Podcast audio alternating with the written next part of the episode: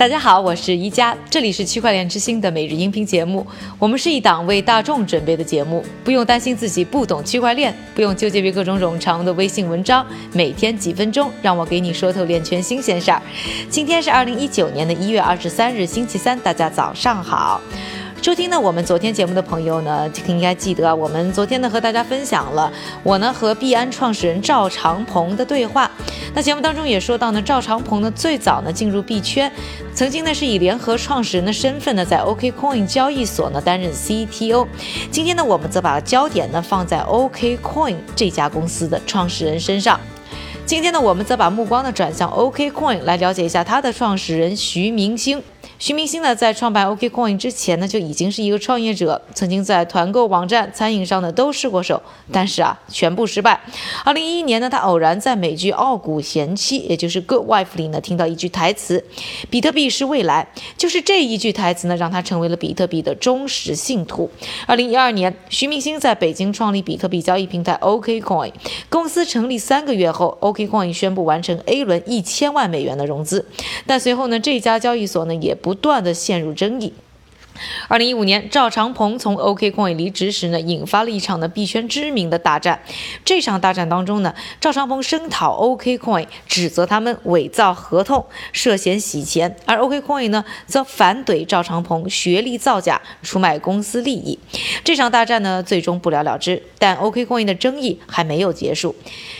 二零一八年四月，OKX 平台被媒体指出啊涉嫌非法期货交易。二零一八年九月，徐明星在上海遭遇投资者围堵，这当中呢都经历了什么？今天我们的区块链之星十一系列中呢，我们将要分享呢我对话 OKCoin 创始人徐明星的一段采访。他也分享了自己对交易所争议、区块链安全性、数字货币低潮、未来行业争议等等一系列问题的看法。在二零一一年的时候，因为一部美剧。对，了解了比特币这么一个新的概念。当时您在做什么？啊，呃，那时候我自己在呃另外一家企业，一个互联网的公司啊，我们做这个啊在线的图书馆啊啊，然后呢，我们看到了这个啊比特币，当时我们还在想，我们这个在线的图书能不能用这个比特币来购买啊？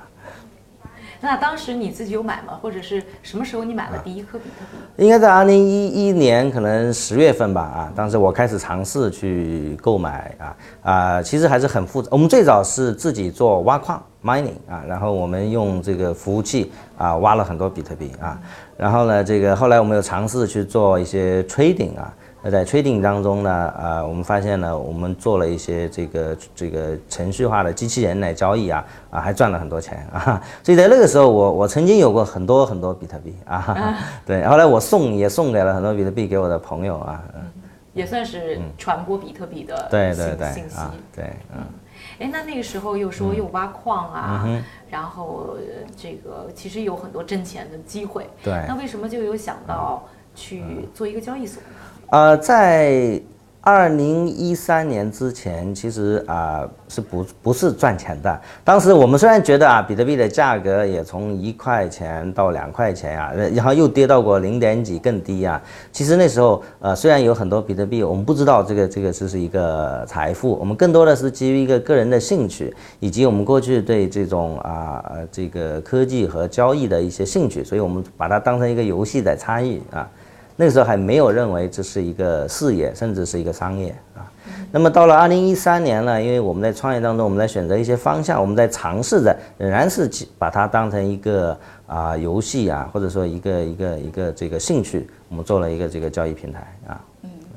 呃，您觉得到底是什么，嗯，让 OKCoin 可以在这么短的时间当中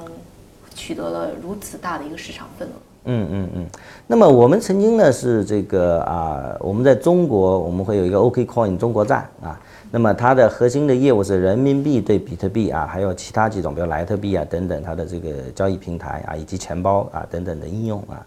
那么呃，我们作为这个中国啊最早的这个啊这个行业的创业公司之一啊，那首先我们把这个互联网的产品和技术，最顶级的互联网产品和技术带到这个行业里面来。那我们的这个网站可能速度很快啊，我们可能宕机的次数比较少啊。那么我们的这个服务可能做得很好啊啊。我觉得这种就是说，作为这个你面向客户的产品，最终其实不是某一个点让让你去成功啊，是所有的环节啊，能够在几年内甚不断的优化提升啊，直到某一天能够得到这个这个行业跟客户的认可啊。所以不能归结于某一个点一个原因。嗯，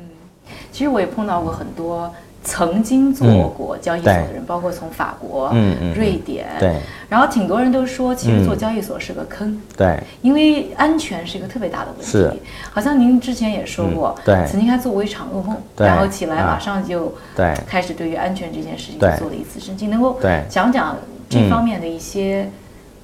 从业这么久的一些。这种感受。OK 啊，首先这个呃，因为这个区块链以及基于区块链上数字资产，比如比特币啊、以太坊啊，都是他们呢这个呃安全分为几个层次。那么第一个呢是它网络的安全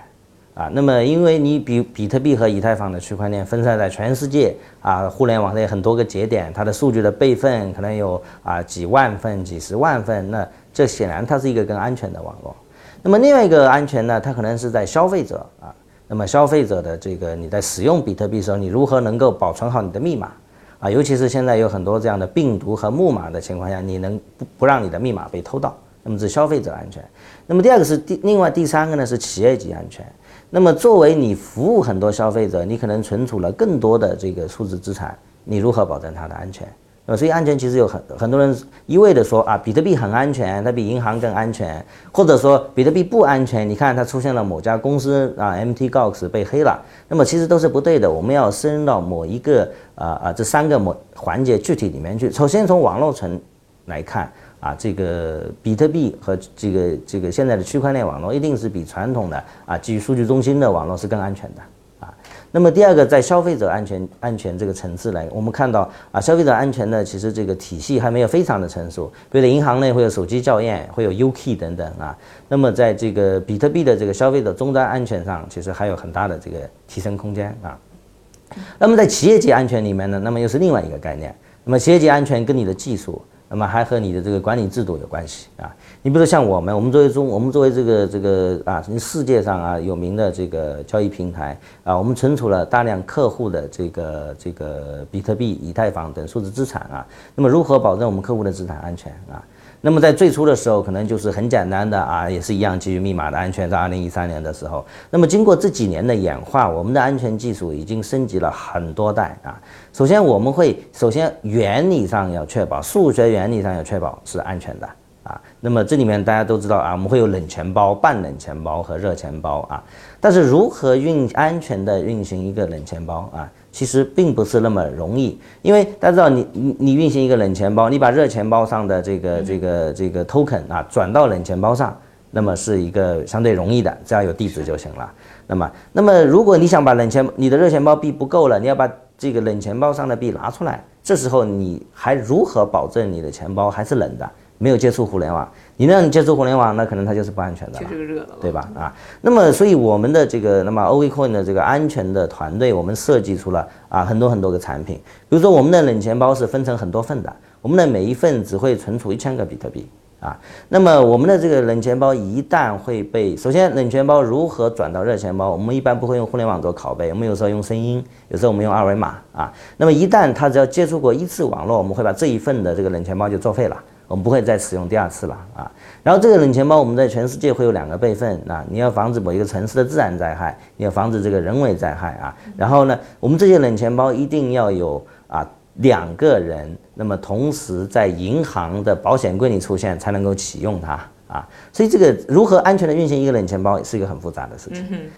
那你觉得现在嗯，其实我们还是不断听到有交易所被被盗，比如日本的、韩国的那。你觉得整个行业在这个问题上做的到底好不好？对，呃，我觉得是因为我刚刚讲，就是说企业级安全的技术其实还还还在不断的发展。比如说，我们就把我们的冷钱包的这个设计思路，我们做了一个论文啊，把 open 出来，我们可以把我们的代码也去开源出来。因为这个行业是很新的，它的很多技术都在发展过程当中，没有成熟，没有形成业界的标准。啊，所以那么很多新兴的交易所，它可能这个基于这个这个这个没有经验啊，也许是啊其他原因啊，所以就出现了这些故障，这个也是呃难以避免的。但我相信随着这个这个行业的发展，随着这各种安全标准的建立，那么它是技术是能够保证数字资产的绝对的安全的。这就跟我们的银行业啊，我们的这个这个，甚至我们的这个全球的核武器的控制系统，都是在数学和原理上保证它是安全的。嗯，呃，那相比于传统的这些交易所，嗯，你觉得，嗯，OKCoin，嗯，或者是说这些新兴的，嗯，这些各种虚拟币的这种交易所，它们到底区别在哪儿，或者有什么优势，或者又有些什么？可能劣势的地方。嗯，OK。那么首先最重要的是啊，那么这是我们是一个建立在 blockchain 上的一种新型的资产交易形态。比如说，我们去看这个全球的这个交易啊，比如说美国有这个 LASI，有 LASDAQ。那么任何一种资产，大部分你是只能在 LASI 交易，或者只能在 LASDAQ 交易。你想做两个同时的，在美国很少啊，可能有一些非常复杂的设计，还可以在两个 exchange 交易。可是如果你去看这个，比如说以太坊，你发现同样以太坊一种资产，在全世界七千个交易所上都在交易，那么这其实是人类历史上最透明的一个交易市场，因为七千个市场同时交易，价格是联动的，你是没有办法去操控这个价格的，所以这就是区块链这种技术的先进性。那么它能够让资产的交易和定价变得更透明，变得呃更透明以及更高效啊。所以，那么这是我相信是这一代的区块链的交易所跟传统的这个交易所它的核心不一样的地方，这是建立在区块链基础之上的啊。那你担心像 Nasdaq、NYSE 这样的企业或者 CME 啊进场吗？我觉得我们要尊重所有的这个传统的这个竞争对手啊，Nasdaq、NYSE 都有几上百年运行这个。这个交易所的这个能力啊，那么但是呢，我相信在这个他们其实也在啊啊这个这个花很多精力在研究这个区块链以及区块链资产的交易啊。那么我觉得对我们这些公司来讲，那一方面我们要站的，其实我们现在用的很多设计思想、很多理念是建立在 Nasdaq 和 LASI 之上的。我们借鉴了他们很多的风控制度，我们借鉴了他们这个引擎的设计。啊，我们借鉴了他们很多的这个这个柜台系统的这个这个性能等等的设计啊。那么这些人进场，我觉得一样。那么这是一个新的竞争对手，而且是值得尊敬的竞争对手啊。那么他们会让我们以更高的标准来要求我们自己啊。我觉得最终会推动整个行业的进步，以及我们客户的进步啊。所以 OKCoin 在过去几年内，我们永远都是不断的在进步啊。我们每一年都在比前一年要好很多，所以要感谢我们所有伟大的同行。以及感谢这些传统的进 big player 进来啊。现在其实也有很多人在质疑现在的这些交易所存在一些不透明的一些行为，嗯呃，或者是操纵币价啦，或者是呃割韭菜啦等等这样。你你觉得这个行业当中存在这个问题，你怎么看？首先这个问题就是说要分两类看，就我们对所有的事情不能就听别人怎么说啊，我们你你要你要客观的去思考它。那么首先，比如说我们看这个啊啊比特币啊，甚至以太坊这样的资产，那么有人说他操纵市场，他他去这个这个这个割韭菜啊。可是你要看比特币跟以太坊在全世界，你刚刚讲的有七千个交易所内，他们的价格是联动的。谁能操纵七千个交易所的价格？那么操纵比特币的难度其实远远高于操纵今天在拉西和纳斯达克里面的一只股票的这个这个难度。啊，所以说对于这样的资产，它显然是更透明的啊。那么，当然在这个行业，因为大家知道，作为一个一个交易系统，那么有人赚钱，有人亏钱，亏钱以后我就去骂这个系统不透明啊，我被操纵了。可是我认为，目前主流的数字资产，其实它的交易是非常透明的，它的操控难度是非常之大的。或者说我不能说这里面一定没有操控，但是它一定比传统的啊这个交易所是更透明，是更难操控的。那小币种呢？对吧？那么我们看到现在有很多这个新兴的这个这个这个品种，对吧？比如说很多各种各样新的这些这些 token 啊，那么他们可能本身的流动性较小，那么可能只在一两家这个平台上面交易，对吧？那么它的交易过程是不透明，那有可能啊，这里面可能有可能有操控，但是这种操控其实在传统的金融交易里也是存在的。你去看纳斯达克有多少小盘股票？你看它在纳斯达克有多少只股票每天的涨跌幅超过百分之百的 啊？所以整个其实我觉得这个这个啊这些小的品种它其实是发展过程当中它不健全，其实它的参与者也是很少的啊。我觉得那么这里面的问题是需要整个这个产业啊监管机构以及用户从业人员共同来解决的。我们需要制定规则，比如说你特别小的品种是不是就不应该上？或者你的我们是不是应该制定一些流动性的标准？那么低于这个流动性的品种，我们应该转入啊这个这个 OTC 交易等等啊。其实这些规则，那么那么人人设计出了很多很多的方法来解决这些问题。其实这个行业太新啊，还在发展过程当中啊。那是不是未来你们觉得这个生态嗯可以在 exchange 以外还有更大的延展？就在你的梦、你的脑海当中，这个蓝图是什么样子？我会认为今天的区块链会像两千年的互联网一样。很乱，有很多，也有很多的这个遐想啊。然后在这个时候，我认为作为一家企业，你需要有些基本的信念啊。那么，其实很多企业，比如我们以 Amazon 为例，Amazon 这家企业到今天还是亏损的啊。但是它在两千年的时候，在人类很多人还没有电脑的时候，他告诉他的客户：“我可以帮你更好的在互联网上卖东西。”他的客户问他什么是互联网，他说互联网就是我们用计算机啊连接起来的网络，上面可以传递信息。他的客户又问他什么是计算机，啊，那么在这样的时代，但是他相信一个简单的道理：一个连接人类的网络可以更好的传递信息，能够更好的传递信息，就能够更好的买卖商品，因为商品的交易是信息传递的一种特殊的信息传递。那么这样一个。今天听起来很简单，很理所当然。我们可以在 Amazon，我们可以在淘宝啊。那么在当时那个时代下，听起来既显得很伟大，也很无力、很渺小的一种思想。那么不同的人选择了不一样的接受。Amazon 选择了坚守，有人选择了尝试，有人选择了放弃。那么就带来了今天啊，这是每一个企业家的啊这个选择啊。那么对于这个这个区块链一样，我觉得今天我们也面临一样的问题。一个能够连接世界上很多的设备啊，而且是一个啊透明的啊，是一个没有中央控制器的网络，它是否有价值？一方面你可以它有无限的想象空间，另一方面也很无力哦，每秒钟只能七笔交易啊。那么，那么这时候对于企业家来讲，你要选择你的信念，你是否相信它，以及在接下来的五年跟十年内，你怎么能够用资本、用人才、用智慧去投资它？那么我们，我以及我的公司认为，我们相信这样一种点对点的网络会成为人类的基础设施。那么我们就选择在这个网络里投入我们的智慧，投入我们的青春，投入我们的钱包，投入我们的这个 这个这个啊所有的这个这个梦想啊啊。那么呃我们会认为，所以今天我们有 exchange 的 business，我们也在做这个很多啊钱包支付公链。甚至很多共识算法、加密算法、可信计算等等这样的技术，我们希望让这个技术能够更强大，让十年后区块链技术能够成为基础设施。就像你在十年前你是想象不到我们可以用手机看视频的啊，十年前大屏幕智能手机需要拿一根笔来操控它，网络是非常慢的。今天我们可以直接看现场直播。今天的区块链每秒能处理几十笔交易，但我相信经过很多啊，像我们 OKCoin 以及全球的从业人员投入的智慧汗水以后，这个技术能够迅速发展，能够成为社会的基础设施，能成为国家的核心竞争力，能成为国家的核心技术啊。那么这是我们的梦想，所以我们在大力的投入研发投资啊，我们认为这是我们啊接下来一辈子的这个使命啊。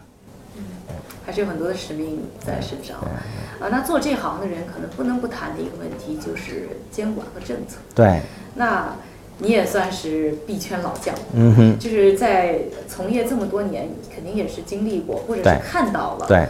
很多的跟监管有关的事。就是对。那您能分享一下，就是你看到因为监管，咱们圈子经过了怎样的一些风波，对你又有什么样的影响？对，OK 啊，我觉得首先啊。作为一家企业，遵守当地的监管是一个企业应尽的社会责任。如果你在美国经商，你就需要遵守美国的监监管；你在香港，你要遵守香港的监管；在中国要要遵守中国的监管。那么我们 OKCoin 是一家国际化的企业，所以在全球范围内，我们在美国啊，首先我们会拿这个联邦政府的 AML 的这个这个 register 在 FinCEN register 要拿这个 AML 的牌照，我们要拿州政府的这个。Money transmission license，但在不同的州还不一样，每一个州需要区分啊。像在纽约州要拿 Bit license 啊，那么像我们在欧洲，我们要拿欧欧盟的 license 啊。那么首先跟监管配合，在监管的框架内去开展业务，这是企业啊应尽的基本的义务之一啊。那在中国，我们也是中国啊第一代的这个这个行业的这个这个创业公司之一，我们跟中国的监管机构在过去几年内其实有很多很多的沟通啊。中国的监管的机构其实是非常的智慧，那么一方面他们需要对这个行业啊技术的发展，那么给予很多的空间，那么另外一方面又需要对于很多投资和投机的行为啊进行保护，需要保护消费者啊不要去在这个投资投机行为里出现大面积的这个这个亏损啊。所以中国的监管机构是用很多很多的智慧啊，投入了很多的心血在推动这个行业不断的发展，所以呃，我我其实我们我们经过了中国的各种各样的监管政策，那么回过头来看，我们会认为啊，他们的政策大部分啊还是正确的，而且是符合中国国情的，而且这些监管政策在随着这个行业的发展还是动态的变化的。啊其实中国的这个我我们的央行领导啊，我们在在这个博鳌上啊，我们也讲了啊，在这个两会上也讲了，就是中国的区块链的监管政策是动态的，是不断变化的啊。最后一个问题就是整个嗯交易所行业现在面临的最大的挑战是什么？我觉得整个不光是交易所，整个区块链面临最大的挑战仍然是底层技术不成熟。因为区块链的技术最早是极客在开发，极客有很好的理想，那么开发了很多年，但是目前比如说区块链的性能、区块链的安全性、区块链的数据量、存储等等，那么都在啊快速发展当中。但是好在从二零一七年我们开始看到很多巨头，Google、Facebook、中国的 BAT 在投入公链的研发，我们 OKCoin 也投入了大量的资源在研发底层技术。那么随着这个底层技术的进步，我相信啊区块链技术会有更大的应用。所以整个这个行业目前最大的瓶颈仍然是底层技术的发展。以上呢就是我和徐明星采访的片段，下面的时间呢还是交给我们的韭菜哥，他为大家准备了一系列链圈的最新快讯。好的，一家，我们先来看一组政府相关的消息。首先呀，波兰金融监管局 KNF 已将两家数字货币初创公司添加到了他们的支付服务提供商名单中，并向他们提供经营许可证。第二条消息，印度 HDFC 银行迫使他们的客户签订了合同，禁止客户使用他们的服务进行数字货币交易，而一旦违约的话，他们的账户将被关闭。第三条消息，印度小镇 Marbella 推出了自己的数字货币 Marbella Coin，希望借此机会促进当地的商业贸易。我们再来看一则交易所方面的消息，日前，意大利的数字货币交易所 Bigrale 宣布破产。这家交易所曾经在去年二月遭受黑客的袭击，因此损失了一点九亿美元。今天的链圈名人点评来自纳斯达克的首席执行官 Adana Friedman，他在 LinkedIn 的一篇文章中写道：“比特币和数字货币是开创性的创新，值得成为全球经济的一部分。”感谢韭菜哥的分享，感谢各位的收听，我是一加，明天继续和我一起关注区块链之星，区块链之星还原区块链最真的样子。